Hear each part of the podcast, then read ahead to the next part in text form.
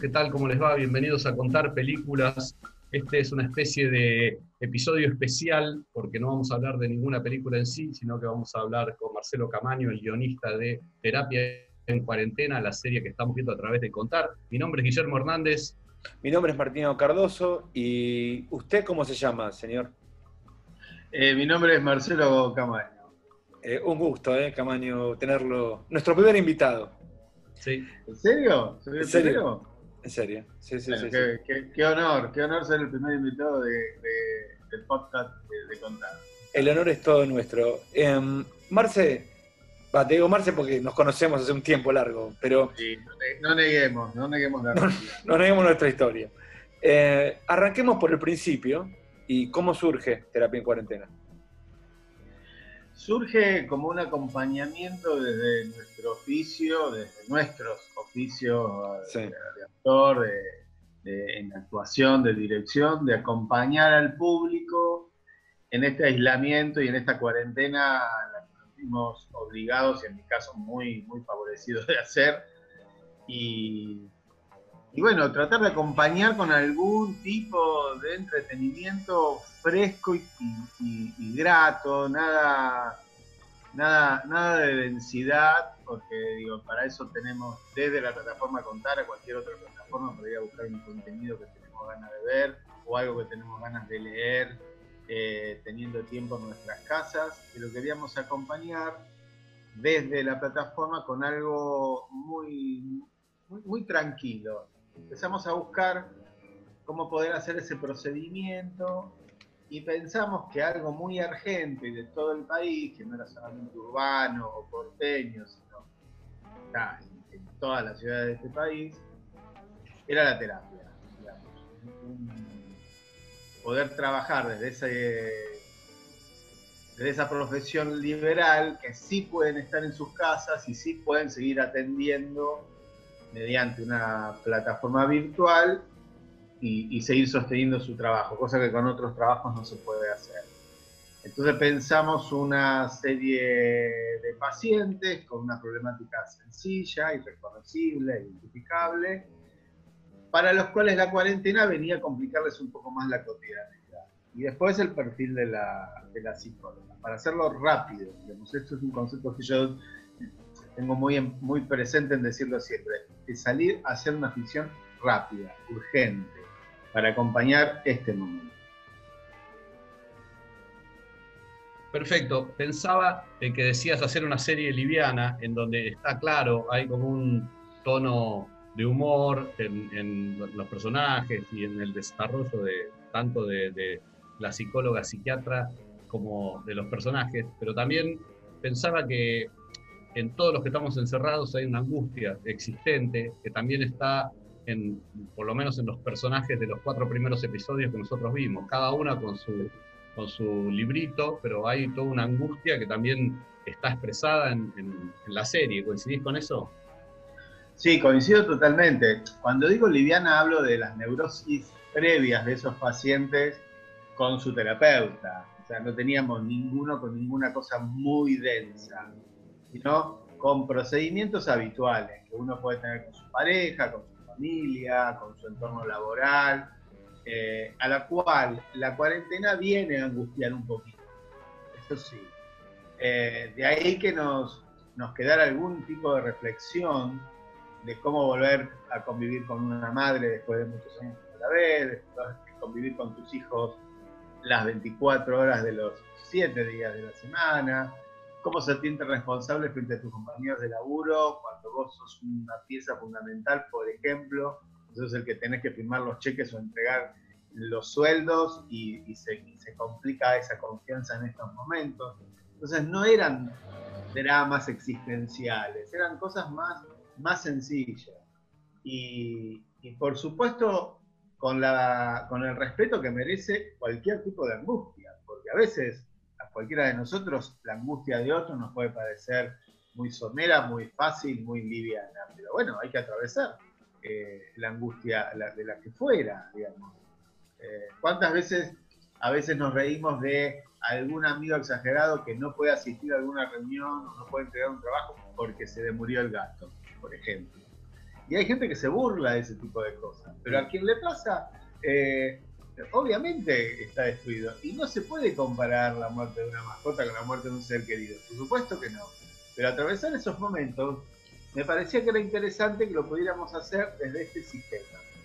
Eh, y creo que de alguna manera lo logramos, porque esa, esa frescura, entre comillas, permanece en, la construcción de la serie, está presente.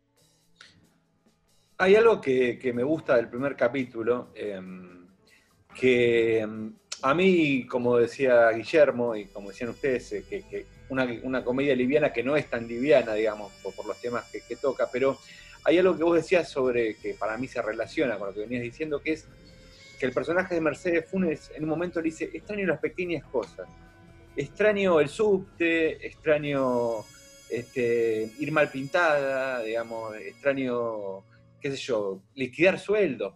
Digo, esas cosas que ahora uno se plantea, ¿no? Digamos, como, como uno extraña, no sé, tomarme un bondi, digamos. O sea, cuando vas del chino a tu casa y de tu casa al chino, digamos, ¿no? Eh, me parece como eh, que eso es un, punto como muy interesante, ¿no? Sí, claramente estamos situados dentro de una comunidad cuyas necesidades básicas están satisfechas. Sí, claro. Ellos no, dependen de la comida, no dependen, tienen, están abrigados, bajo techo, sus hijos están cubiertos partíamos desde ahí también, hablarle un poco a esa clase media acomodada que a veces sale al balcón a, aplaudir al, servicio sanitario y por otro lado se pone a los gritos porque está cansada de la cuarentena y quiere salir a bar. Esa contradicción que, estamos viendo, que no es eminentemente argentina, por suerte, sino que vemos que se reproduce en todos los países donde la cuarentena está un poquito extendida. Eh, esas pequeñas cosas de los que hablaban algunos personajes me parece que son como los detalles necesarios para poder identificarnos con esos personajes en un formato muy corto, porque esto es algo que como es una serie web no, no sostiene mucho, mucho tiempo, esa es mi mirada, digo, no, yo mismo no soporto algo en la web que sea más más, eh, más distante de 20 minutos, ¿viste? Entiendo que por ahí es una cuestión generacional, que los pibes lo tienen más claro y se la bancan más, pero a nosotros nos parecía que con un formato corto también y, e ir al hueso rápidamente, tanto en la emoción como en el humor, conseguíamos lo que estábamos buscando. Eh, y eso se daba a través de cosas así, de situaciones chiquitas, de extrañar cosas chiquitas me preguntaba mientras las veía si, si habías trabajado los textos de los guiones muy rigurosamente o si había un alto nivel de improvisación, porque todo lo que vi me parecía sumamente natural. Mira, originalmente son naturales, ellos ensayan un día antes de grabar.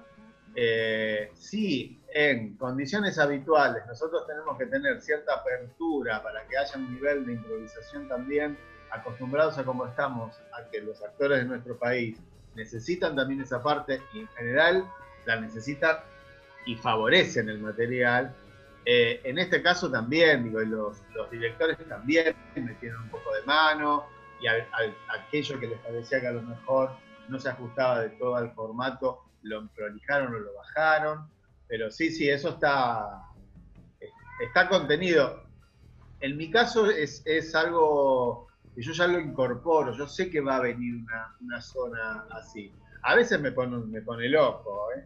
a veces me pone muy loco. Sobre todo cuando hay tramas más de relojería, ¿viste? Más, más, situaciones que tienen que ver con la investigación, con el policial o con el suspenso, decís, no se vayan de mambo en algunas cosas porque están matando una, una continuidad que está ya pensada y trabajada. Pero en el caso de algo más cercano a la comedia siempre, siempre es fundamental.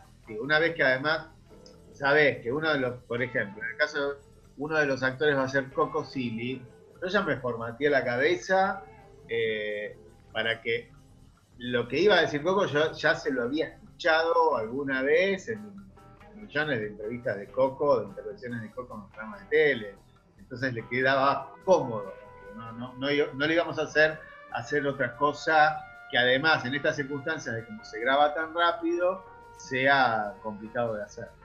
Justamente, eh, a, mí me dio esa sensación, digamos, con el capítulo 2, el personaje de Coco Silly, que ahí vos tratás de, tanto vos como los directores tratan de como sacar el mejor Coco Silly y la historia que también puede suceder. Es como, ahí es como también en un punto pensar eh, en cierta ilusión dentro de esta cuarentena. Es más, la frase es tengo una ilusión y empieza a narrar la historia de una vecina que se ve en, vía el balcón, digamos, ¿no? Eh, eh, que ahí, ahí es cuando para mí eh, yo lo definiría, definiría es un término, pero como un dramedy, como dicen los gringos, ¿no? Digamos, drama más comedia, digamos. Y ahí como eso que puede suceder, digamos, que es como muy lindo dentro de, de la pandemia que se vive, ¿no? Digamos, como la ilusión. Además de toda la angustia, uno puede tener una ilusión, digamos, ¿no? En, los peores momentos. Claro, porque además en este caso él empieza como una especie de relación muy entusiasmante por parte de él con una vecina que no saben nada, o sea, es, lo que saben es lo que ven. Y lo que la madre intuye que es esa vecina, pero data, data no tiene hasta que empieza a hablar. Pero sí, un poco la idea, la idea era esa.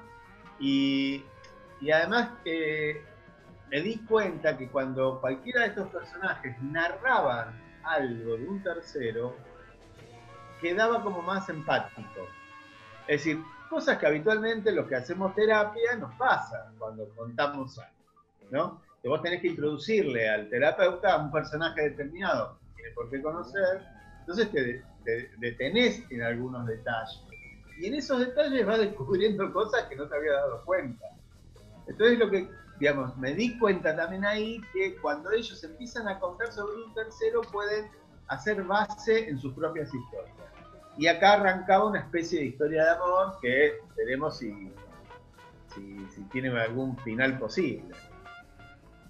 Me interesa mucho las historias, me encantan, me interesan, las vi un par de veces, pero me interesa también y estoy muy curioso con cómo lo filmaron filmaron como a un personaje, después al otro y editaron, eh, tenían puntos de referencia a los actores, o sea, tiraban letra como para tener referencia. ¿Cómo fue ese trabajo? Mirá, el trabajo arrancó eh, con que nadie, nadie se ve con nadie, ¿no? Eso es básico. Ellos reciben un, kit, un tupper muy grande, donde reciben los dos celulares con los que van a trabajar los actores, unas luces y un kit de limpieza. Entonces, eh, utilizan un celular para grabar con el personaje de, o sea, cada paciente con el personaje de Carola, de la psicóloga, y por otro celular los directores van haciendo, eh, los van dirigiendo de manera remota, les van indicando la corrección de la luz, la corrección de la postura física, eh, algunas situaciones de, actuación, levantarse, irse para atrás y para adelante, que algo se les caiga. Eso lo estudian un poco antes, pero se graba, digamos, antes decíamos grabábamos a tres cámaras, acá se graba a dos celulares. Eh, y están en una comunicación en Zoom, eh, en los dos, y bueno, y es milagroso que no se les corte la señal y que después, bueno, el material quede listo para, para editar todo se hace de manera muy rápida, además, digamos, ¿no? O sea, un capítulo se graba en dos días, se, corta, se edita, todo. En realidad se, ensaya un día y se graba otro. Eh, esto nació así, para que sea de esta manera. Eso no quita que uno no esté extrañando todo el tiempo al, resto de los compañeros de los otros gremios. Son fundamentales en esta, en esta rueda de la industria. Acá no, no, no hubo dirección de arte, no hubo vestuario, no hubo un montón de cosas que son necesarios y que nosotros disponemos de, su cabeza para, para, cualquier ficción que llevemos adelante. Pero esto nació casi como una emergencia, entonces como emergencia se resuelve. No es que esto queda instalado y a partir de acá se graba de esa manera. Nunca falta el productor que le esté echando un ojo y esté diciendo, guarda, que a lo mejor nos podemos ahorrar unos precios con algunas cosas, porque nunca falta. Eh, sí, una de las empresas más grandes de producción de este país está por cerrar porque no puede soportar dos o tres meses de malaria, imagínate si no van a estar pensando en eso. Pero uno extraña al, compañero del otro rubro que te deja la tranquilidad y la seguridad que en su rubro está cubierto lo que uno no sabe hacer, que no tengo por qué saber hacer.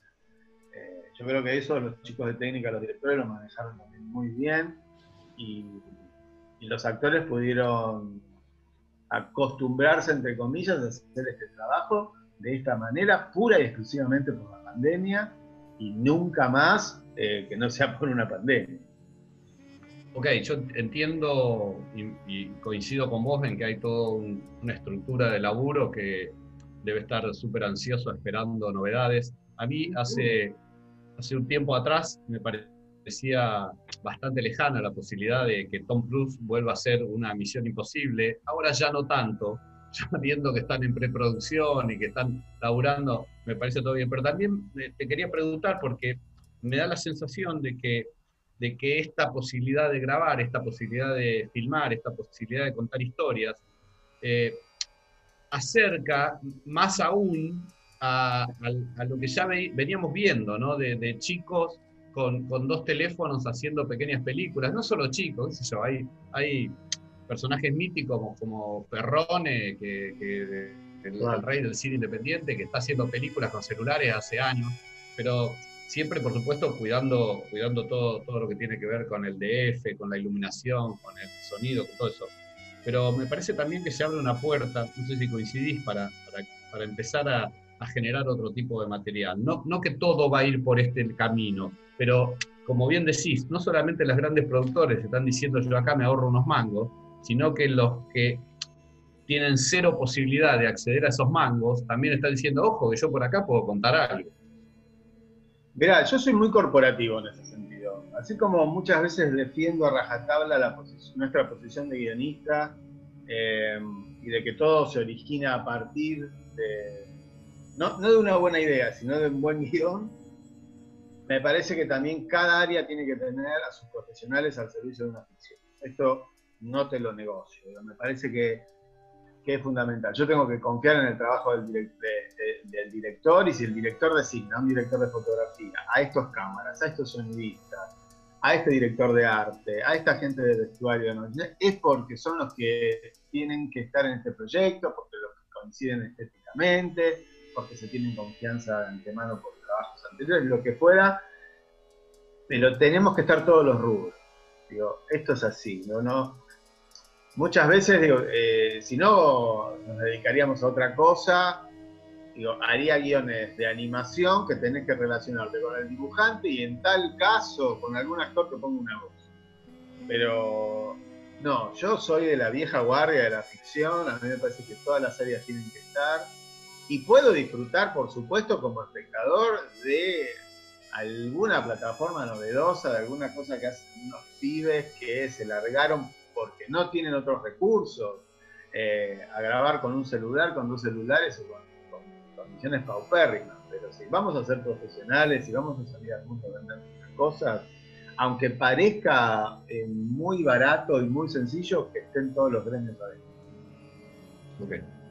Eh, a mí yo te, voy a ver un poquito a la historia y, y, ya que vamos paso a paso, digamos, me gustaría que cuando hablábamos de la angustia y las contradicciones, para, volver un poquito, el personaje de Virtutis Berea en el capítulo 3 personifica gran parte de esas contradicciones, digamos, la médica, eh, que, como decías vos, recibe, recibe una notificación de que, que no sabemos quién, porque hasta tiene su teoría de que su exnovio con el cual está viviendo este, lo pudo haber puesto él, eh, una, una que, para no circular en los pasillos por, por su trabajo, digamos, eh, es parte de esa contradicción argentina y humana, digamos, como decías vos, digamos, de que salimos a aplaudir este, y después este, al otro día te encontrás que esa misma gente que aplaudió a los médicos está eh, diciendo mis libertades individuales están cercenadas con un quiero ir a con las necesidades básicas satisfechas, como decís vos, este, y quiero caminar y ir al cine, digamos, ¿no? O sea, e, e, e, esa dualidad está muy bien eh, y creo que expresa eh, a través del personaje de Violeta, a través de que cuenta estas cosas que cuenta por terceros, como decías vos, eh, permite esas reflexiones, ¿no? Sí, a mí, a mí me impresionó mucho cuando vi en los medios los primeros casos de esos médicos o enfermeros que veían en el, espejo del ascensor de su edificio esos carteles. Pero es rarísimo porque el personal de la salud se supone que son los que más entrenados están para no reaccionar frente a esas cosas. Porque me lo digo, si nos pasa a nosotros que somos civiles comunes y corrientes, que tenemos trabajo que mucha gente no comprende todavía de qué trabajamos, eh, Imagínate ellos que están en contacto permanente con la enfermedad, con la peste, con, el, con la pandemia, con los remedios. ¿Cómo vas a reaccionar de esa manera frente a un tipo que eh, te está cuidando? A mí me indignó muchísimo y me parecía que no iba a poder tener distancia de, elaborarlo con un poquito de humor, si se quiere, adentro de la historia. Eh, pero, pero apareció porque lo que quería destacar era que el personaje de, Violeta, ella supiera trabajar desde su posición de médica con el miedo ajeno y, tramitar ese miedo ajeno, pero que a la vez le pareciera súper jodido que apareciera ella. Cuando ella fue una vecina que ayudó a sus vecinos en distintos momentos con problemas de salud y no tuvieron la empatía de soportar un poco de, de bancarla en estos momentos. De sospechar que porque pone la llave en la cerradura del edificio ya va a contagiar a todo el edificio. me parecía que eso había que contar. Y, pudo entrar, pudo entrar, por suerte pudo entrar. Y otra, y otra cosa también, que está también en el capítulo, que es que, que para mí es quién escucha a Carola, ¿no? ¿Quién escucha a la terapeuta? ¿Quién escuchará a los que escuchan, no? Mirá, eh, como nosotros tenemos muy buenos antecedentes en, ficciones de, que tienen que ver con, terapias, desde el vulnerable para acá, digamos, eh, de diván o, en terapia mismo, yo quería que fuese una terapeuta mujer y que no fuera machirula, es decir, que no, porque rápidamente nos fuimos cuando estábamos arrancando con el proyecto de decir, uy, que tenga, que en algún momento tenga algún patito que se va para el otro lado. Y yo defendí que no, porque eh, siempre es muy rápido, es muy. Caes muy rápido en eso. Es una psicóloga que hace yoga y que se pone un incienso y que habla de Buda y que. No, loco. Es una, es una terapeuta que está ocupada de continuar asistiendo a sus pacientes en un periodo de cuarentena donde no se puede salir a la calle. Entonces ella tiene que también lidiar con el sistema virtual para ver si lo hace bien y para ver si, si está siendo atenta y tratar de, de seguir mirando a los ojos a sus pacientes a través de la máquina y de tratar de seguir escuchando sus discursos para detectar lo que ella sabe hacer. Quería eso, más allá de que Carola pueda correrse 5 centímetros y hacer una historia de humor, de emoción o de suspenso, lo que queramos, porque es una actriz que puede hacer cualquier cosa, y bien, pero que fuese eso, que fuese de verdad una profesional atenta, que escuche y que, y que mire, ¿no? Eh, me importaba mucho eso, y, ella fue por ese camino pareciera que nos hubiéramos puesto de acuerdo con Martiniano porque él te ataca con, los personajes y yo estoy como muy interesado en la otra parte, en la parte más formal. Eh, quiero saber qué pensás de, entiendo y comparto eh, el tema de la necesidad de, que todos laburen y estoy totalmente de acuerdo y me parece que hacer una película sin, todos los, los, rubros y todos técnicos cubiertos me parece imposible. Pero ¿qué opinás de como modelo las ficciones cortas? Algo está creciendo mucho en el mundo, ¿estás atento a eso? ¿Te parece que, hay algo ahí? ¿Qué, qué, opinión te merece? ¿Ficciones cortas por cantidad de capítulos? ¿Ficciones cortas por cantidad No, no, ficción, No, por tiempo, por tiempo. La ficción es corta. Por ejemplo, en Quibi, la plataforma esta de Katzenberg, la nueva que hizo con Guita de Spielberg, todo donde cada, cada serie, cada episodio dura 10 minutos. Y hay uno de Spielberg, uno de Soderbergh, uno de Guillermo del Toro. Digo, ¿qué opinas como ese formato? Mira, no, no soy muy fan de eso.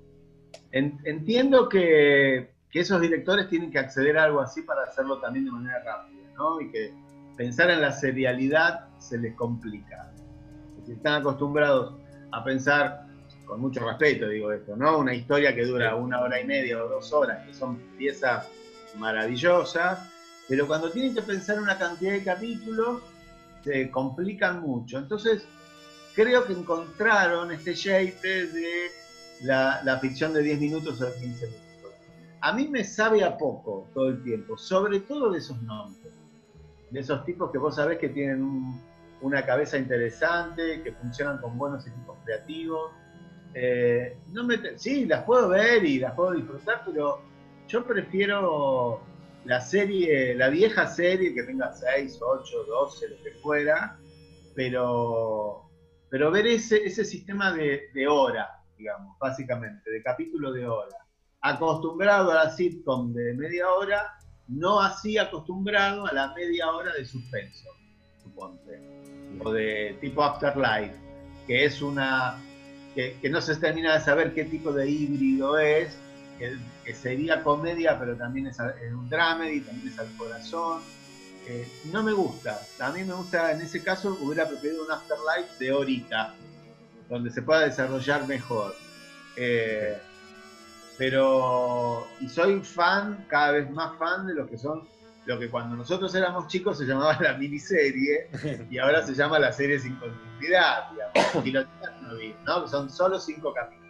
Listo, ok, no va a haber segunda temporada.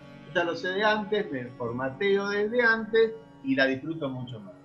Ya cuando llegás a una serie con ocho temporadas y hay algo que, muchachos, solo quieren facturar, está todo bien, están en su derecho, pero es raro que una premisa te dure para tanta cantidad de años. Es, extraño. ¿Y cómo te llevas vos escribiendo esos capítulos de 10, 12 minutos, digo? Yo me aburro rápido, porque eh, yo vengo de la tele más, más pura y dura de 150 capítulos. Entonces, eh, eh, teniendo que pensar tres meses premisas para que nos alcance para esa cantidad de episodios. Entonces pensar algo de, como en el caso de Terapia en Cuarentena, de ocho capítulos, eh, por ahora creemos que sí, está bien así, de 12, 15 minutos, a mí me, sobra el tiempo. O sea, me parece, me parece que está faltando algo más todavía, pero, pero creo que es una deformación profesional. Eh, entiendo, hay muchos colegas que están felices con esos formatos, que se sienten muy cómodos yo sigo pensando, cuando estoy en el proceso de desarrollo en los que estoy, pensando siempre en ocho capítulos o en 10 capítulos de hora. Claro. Em, este, y bueno, ¿cómo, ¿cómo ves el último personaje, el de Luciano, digamos, que es el que, el que, el que tiene fecha de vencimiento, como, como él mismo se ha puesto, ¿no? Eh, un, gay que tiene la necesidad del sexo y un, narciso, un, narcisista eh, puro y duro, digamos, ¿no? Un narcisista puro y duro y que él hace dos cosas y las dos cosas que hace no, las puede hacer ahora, son eh, sexo, un, sexo desenfrenado con gente que no conoce y por otro lado ir al gym y bueno, son dos cosas que no puede hacer, entonces no sabe qué hacer con su tiempo, con su interior, con lo que siente, con lo que le pasa, con el vínculo con la familia, con los amigos, con la, ex, la expareja. Está muy complicado. Eh, creo que es el personaje en el que le encontramos la vuelta de que tiene más, eh, más capacidad de reflexión sobre sí mismo. Lo que empieza como a, a preguntarse si la vida que llevaba estaba bien, no porque antes él hubiera dudado de eso, sino que ante la ausencia de los estímulos que, generalmente tenía, ahora tiene que reconvertirse en algo que no, no, tiene muy claro si lo va a lograr. Yo te diría que es un poco de los cuatro casos, es el, es el que un poquito más de angustia presenta. Eh, los otros surfean mejor, incluso el personaje de, Mercedes Funes, que es una madre que tiene que trabajar en su casa, ella está hinchada un poquito a las pelotas de la presencia de sus hijos todo el día en la casa, pero nunca duda de que los ama y que tomó la decisión correcta de tener sus hijos. A ella le preocupa mucho la responsabilidad de ser un ejemplo permanente las 24 horas y no poder relajarse. Esto en el caso del personaje del gay es nunca había pensado en esa responsabilidad frente a los demás, que él tenía, digamos, estaba tan pendiente de la mirada del otro y que eso lo estaba afectando mucho. Entonces un poco tiene que empezar a desandar ese camino. No sé si lo logrará, pobrecito.